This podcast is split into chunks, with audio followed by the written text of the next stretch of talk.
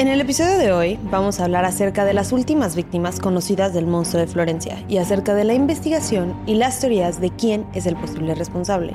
Aunque yo creo que es bastante claro quién fue el asesino de las ocho parejas. Hola y bienvenidos a un nuevo episodio de Y así les mató.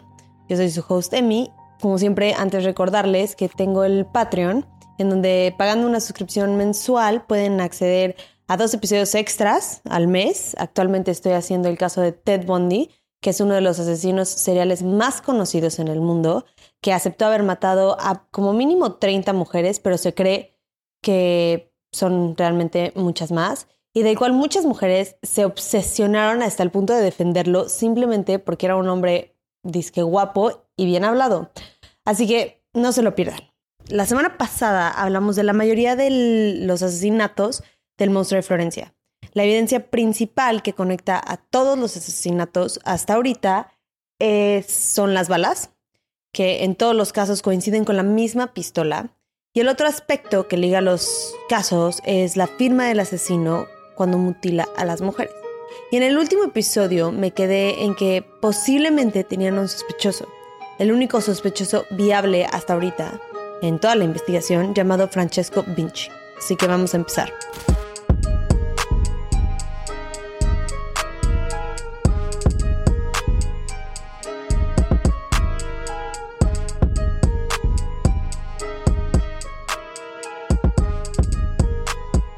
Francesco Vinci primero llamó la atención de los investigadores por su conexión a Barbara Locci, una de las primeras víctimas del asesino. Supuestamente Bárbara y Francesco habían tenido un amorío en algún punto y Vinci era conocido como un hombre posesivo que le gustaba mucho seguir el estereotipo de un hombre macho. Además de que era sabido que era dueño de muchas pistolas, las cuales en muchas ocasiones llevaba en su persona.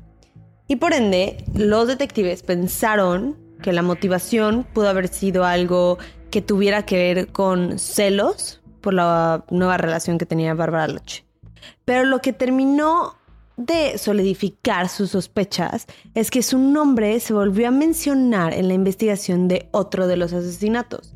Y cuando hay coincidencias así de grandes en una investigación, a fuerza tienen que seguir investigándolas. Cerca de la escena del crimen de los asesinatos de Paolo Mainardi y Antonella Migliorini, la pareja que fue asesinada al lado de la carretera el 19 de junio de 1982, encontraron un coche escondido en el bosque. Estaba tapado con ramas. Claramente alguien no quería que se encontrara. Y el coche estaba registrado a un Francesco Vinci. Con esta información deciden detenerlo para cuestionarlo acerca de su posible involucración en los crímenes. Pero al igual que la última vez que tuvieron a un sospechoso en custodia, otro doble homicidio toma lugar.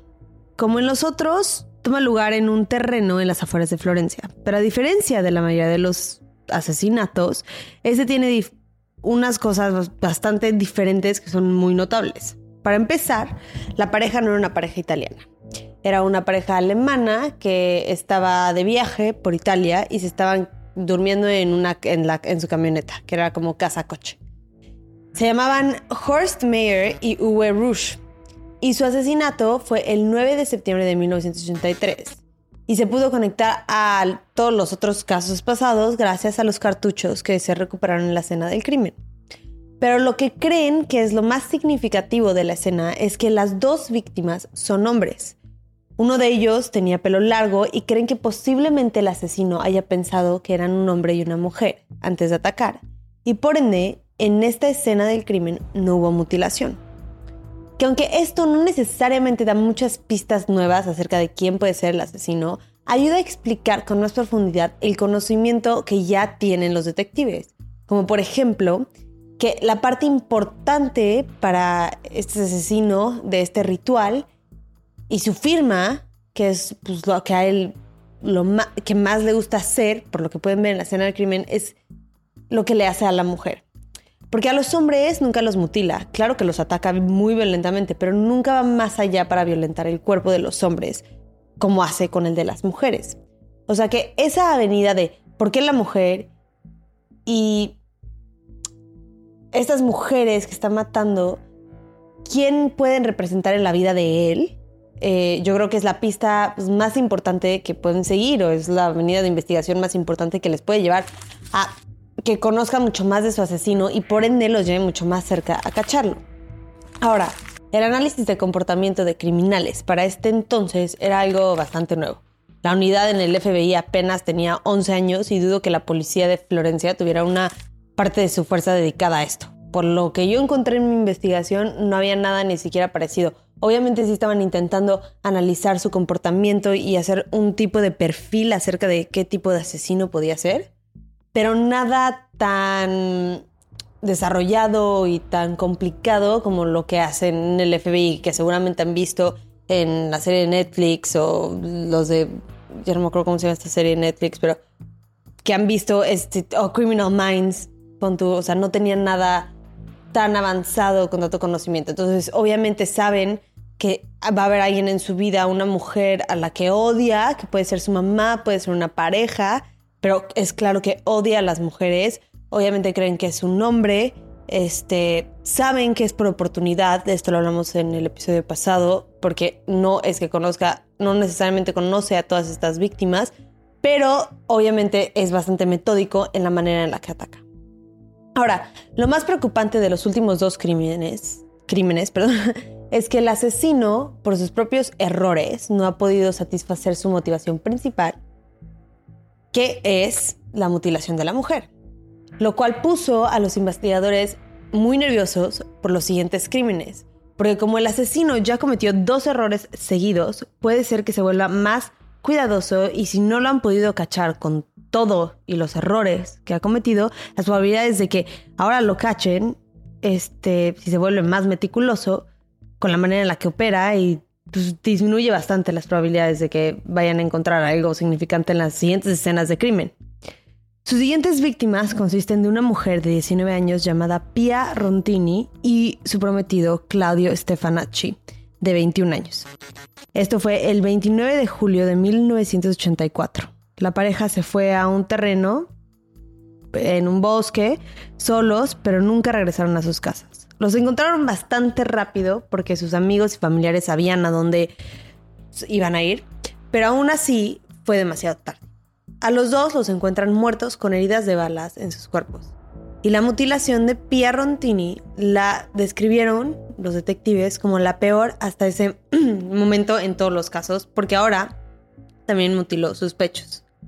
Que sabiendo que el asesino no había podido mutilar a una mujer en sus últimos dos crímenes, la verdad es que no es una sorpresa que haya escalado en su comportamiento en este siguiente crimen pero también habla mucho de su necesidad de satisfacer esta parte del ritual, que pues es preocupante y que lo puede llevar a desesperarse y tomar muchas más vidas. La ciudad de Florencia para este punto está rodeada de carteles y pósters advirtiéndole a la gente joven que no salgan en las noches y que no vayan a lugares aislados en pareja. Y esto es lo único que pueden hacer toda la policía para intentar prevenir a base de advertencias, porque no tienen ninguna pista importante hasta ahorita para prevenirlo cachando al asesino. Pero obviamente, por más publicidad que se hizo para prevenir que la gente fuera a los campos alrededor de la ciudad, pues no es una estrategia a prueba de balas, y menos para turistas. Y el 8 de septiembre de 1985, una pareja francesa, Nadine Morot y John Miquel, decidieron acampar cerca de un bosque y en algún punto de la noche el asesino se acercó a su casa de campaña y le disparó a Nadine, inmediatamente matándola. John Miquel logró salirse de la casa de campaña y correr, pero en vez de correr hacia la carretera, corrió hacia el bosque y eventualmente el asesino lo alcanzó y le cortó la garganta. Luego regresó al cuerpo de Nadine y la mutiló como a Pía, la última víctima. Días después del asesinato, el asesino manda una carta que incluía un pedazo del pecho de Nadine. La carta prácticamente retaba a los investigadores a encontrar los cuerpos detrás de su último crimen.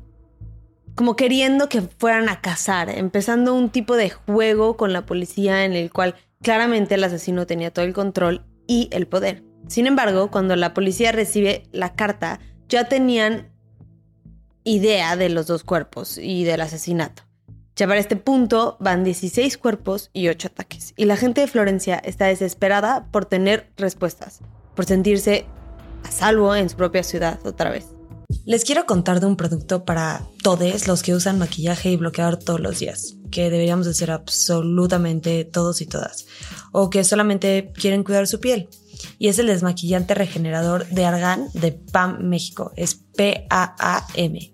Es un producto increíble que puedes usar para desmaquillarte. Simplemente aplicas unas gotitas en ojos y rostro y lo masajeas y lo retiras con agua o con una toalla húmeda y luego te puedes lavar la cara con otro jabón, que es lo que yo hago, que es para que se me quite todo por completo. Es una técnica que se llama doble lavado y funciona para la gente que usa mucho el maquillaje o que se está reaplicando el bloqueador muchas veces en día, que debemos hacer todos, lo repito. Y es porque el bloqueador es muy difícil de quitar al igual que, que el maquillaje. Y siempre, siempre, siempre el primer paso de esta técnica es un jabón o un desmaquillante a base de aceite como este y funciona perfecto. Y además lo puedes usar como un suero hidratante después que ayuda a nutrir y fortalecer tus pestañas, es rico en vitamina E, es un antioxidante natural, que eso ayuda muchísimo con los efectos del envejecimiento y además limpia a profundidad tus poros. Y ahorita lo pueden conseguir con un 10% de descuento cuando usas nuestro código que es YALM10. Es Y-A-L-M 10. Así que no se lo pierdan, les va a encantar. Es para todo tipo de piel y díganme si les gustó. La fiscalía y la policía local obviamente sienten la presión y la tensión que tienen encima y se toma la decisión de transferirle el caso a la Policía Nacional. Lo que primero quiere hacer la Policía Nacional es ver quiénes de los convictos que viven en la Toscana, o sea, en el área donde está Florencia, que tienen algún récord de crímenes violentos en su historial, pudieron haber estado presentes en todas las fechas de los asesinatos, ya sea que no estuvieran en la cárcel, ya sea que no tengan ninguna coartada, todo. Y hay un nombre que sale una y otra vez, un asesino y violador que vive más o menos en el medio de todas las ubicaciones de los asesinatos. Su nombre es Pietro Pacciani. Era un hombre casado con hijos. Había estado en la cárcel 13 años por el asesinato del amante de su prometida en los 50. Y los investigadores creen que esa traición de que su exprometida le puso el cuerno es la razón y el odio detrás de la mutilación de las víctimas. Eso es lo que ellos están esperando que sea. Porque además de todo, él cachó a su prometida poniéndole el cuerno en un coche, que es cuando siempre ataca el monstruo de Florencia. O sea que puede ser que esté intentando de alguna manera tomar venganza hacia esas dos personas que una vez lo lastimaron y solamente estas nuevas parejas reemplazan a esas dos una y otra vez. Después de las primeras entrevistas, los detectives se dan cuenta de que el asesino cabe en muchas de las cajas que ellos tenían en el perfil psicológico del asesino. Lo único que puede que no quepa o que no tenga mucho sentido es que para este punto Paciani tiene 60 años y tiene creo, una serie de enfermedades además de que tiene sobrepeso. Pero creen que aún con eso todavía hubiera sido capaz de mover los cuerpos de las mujeres, que los mueve muy poco, no, no es que los carguen mucha distancia, pero creen que es posible que haya movido los cuerpos. Y además, pues, Chance no es el hombre más, más fuerte y más ágil, pero yo creo que el, el tener una pistola fue lo que le, sí, sí fue Paciani, fue lo que le ayudó a poder controlar a las víctimas. Ahora, yo sé que esto se escucha como si puede que la policía ya está intentando eliminar factores que o sea, no poniéndole atención a esa evidencia solamente para tenerlo como sospechoso. Porque a mí, y eso es lo único que me da mucha duda, o sea, que es que sí me hace mucho dudar de él, es lo único. Porque por más fuerte que sea, no creo que un hombre de 60 años hubiera podido alcanzar a un joven como Jean Miquel, quien estaba corriendo por su vida. Pero bueno, eso no es evidencia suficientemente fuerte para inculparlo ni para declararlo totalmente inocente. Lo que más va a importar ahora es que encuentren la pistola o partes de las víctimas mutiladas. Se hizo la búsqueda más larga que el detective en cargo del caso había en su vida presenciado. Fue de 11 días y 11 noches. Y aunque no encuentran ninguna de las dos piezas de evidencia que serían instrumentales en comprobar que él es el asesino, encuentran una libreta con dibujos de un artista que los investigadores tienen la esperanza que sea de una de las, de los dos, de las dos víctimas alemanes, de los dos turistas alemanes que pensó que uno era mujer. Lo que hacen es rastrear de dónde salió la libreta, o sea, en qué tienda la pudo haber comprado, porque ese tipo de libretas no se vendían en Italia. Y llegan a una tienda en donde comprueban que los jóvenes alemanes compraron productos de arte. Y aunque es evidencia circunstancial, pues sí bastante fuerte, pero sigue siendo circunstancial, no es evidencia tampoco que compruebe que Paciani los mató. O sea, puede ser que se haya robado la libreta en algún punto y que haya encontrado los cuerpos o lo que sea. O sea, se puede explicar de muchas otras maneras. Y aunque no encuentran la pistola, encuentran la segunda mejor opción. En su jardín encontraron un cartucho que después de ser analizado se concluye que viene de la misma pistola que se usó en los otros asesinatos. Y no les había explicado, pero los cartuchos se rayan cuando salen de una pistola. O sea, es, la ciencia es similar. O sea, una pistola tiene una manera en la que raya los cartuchos y las balas cuando salen es específica a esa pistola. Y con esto la policía lo vincula a proceso por los asesinatos y su juicio comienza en 1994. Y el 1 de noviembre fue sentenciado a vida en prisión. Pero después de que fue declarado culpable, salen a la luz lo que mucha gente cree son inconsistencias que comprueban la inocencia de Pacciani, como por ejemplo la hora de muerte de la pareja francesa, que se cree que fue el sábado hay gente que cree, perdón, que fue el sábado por los contenidos de su estómago, porque encontraron, cuando encontraron a la pareja, la encontraron varios días después y ya estaban en un estado avanzado de descomposición. Pero en la autopsia pudieron ver que los contenidos de su estómago y había conejo. Y es lo que habían cenado, una pasta con conejo, el sábado en la noche. Pero la policía declaró que habían muerto el domingo en la noche. Y la razón por la cual el día del asesinato es muy importante es porque si se determina que fueron asesinados el sábado, Pachani tiene una coartada bastante fuerte para las horas en donde se cree que, se, que, que los asesinaron. Pero para el domingo no tiene coartada. Ahora, Puede ser que la autopsia no sea la mejor medida para saber la hora de muerte, porque los cuerpos, pues, como les dije, ya estaban en un estado de decomposición pues, más avanzado. Y entre más avanzado puede llegar a ser más difícil, es más difícil, perdón, determinar con exactitud la hora de la muerte. Otro de los argumentos es uno del que justo ya les dije, que pues Pachani tenía efisema pulmonar, 60 años y tenía sobrepeso y es difícil pensar que ese hombre haya sido capaz de alcanzar a un joven sano y flaco, atlético, con obviamente la adrenalina a tope corriendo por su vida. Con esas inconsistencias, Paciani apela a su convicción y la fiscalía se prepara con nueva evidencia para un nuevo juicio. Y la evidencia nueva que obtienen, como por ejemplo, es una foto que encontraron en casa de Paciani de una mujer en la cual los pechos y la vagina estaban circulados con un plumón. Obviamente esto lo quieren ligar a la mutilación de la mujer. Y luego algo totalmente inesperado pasa y dos hombres confiesan su involucración en los asesinatos. Estos son Mario Vanni y Giancarlo Lotti.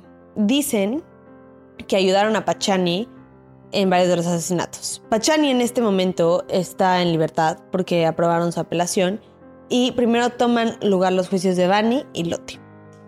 Fueron sentenciados por su involucración en cuatro de los asesinatos y sus testimonios tienen detalles consistentes con las escenas del crimen que no se habían hecho públicos esos detalles. Entonces, sí les creo. También esto podría explicar, porque en uno de los cuatro asesinatos a los que los están sentenciando es el asesinato de la pareja francesa. Entonces, si son tres, ese chance podría ser más creíble que esos hombres, aunque estuvieran más grandes, hayan alcanzado a, a Jean Miquel. Es, puede ser una explicación. Como Lotti cooperó mucho más con las autoridades, recibió una sentencia de 26 años. Bunny recibió una sentencia vitalicia. Solo faltaba el juicio de Paciani. Pero días antes lo encontraron muerto en su casa de un infarto. Y como nunca lo juzgaron, mucha gente lo tomó como un final inconcluso del caso. Aunque en mi opinión, la bala es un factor que, por más que pienso, no encuentro una explicación lógica por la cual lo hubieran encontrado en su jardín. Lo único sería que un policía la plantó, que significa que el asesino es parte de la policía y entonces vio una buena salida. Que puede ser, pero es una teoría formulada para intentar explicar algo que se puede explicar de una manera mucho más fácil, que es, y es la obvia, y que es que Pachani era el responsable. Además de que después de que arrestaron a Pachani, el asesino nunca volvió a matar. Y esto yo creo que es importante porque siempre que tenían a otro sospechoso en custodia, el asesino siempre volvió a matar. Entonces, ¿por qué no hubiera dejado que esos hombres este, fueran juzgados y en una de esas los, los, los sentenciaban? ¿Por ¿Y por qué con Pachani sí? ¿Por qué Pachani dejó que se sea responsable de sus crímenes si es que el asesino seguía fuera? Como que no tiene mucho sentido. Hay, hay demasiadas cosas que no se pueden explicar, ¿no? Sin embargo, el caso nunca se cerró y en el 2007 la policía empezó a investigar a un químico llamado Francesco Calamandre. Y este hombre lo estaban investigando, según ellos, porque tenía una relación con un círculo de satanismo, satánico, yo qué sé, que le pegaban, que le pagaban, perdón, para regresar, para traerles huesos eh, humanos para alguno de sus rituales. Que este tipo de motivación, en mi opinión, no concuerda con las escenas del crimen, ni con la consistencia del asesino, ni con el claro odio hacia las mujeres que se presentaba en la manera de matar y no hubo suficiente evidencia para comprobar su involucración, así que fue absuelto. Este caso técnicamente está abierto y técnicamente no se sabe quién fue el responsable, aunque yo creo que Pachani probablemente fue el autor de estos asesinatos. Mucha gente no lo cree y sigue habiendo un miedo y un como peso de misterio similar al asesino zodiaco en este caso.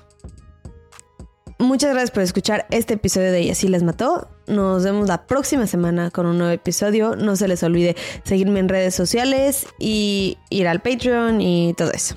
Y pídanme casos, los que quieran escuchar. Bye.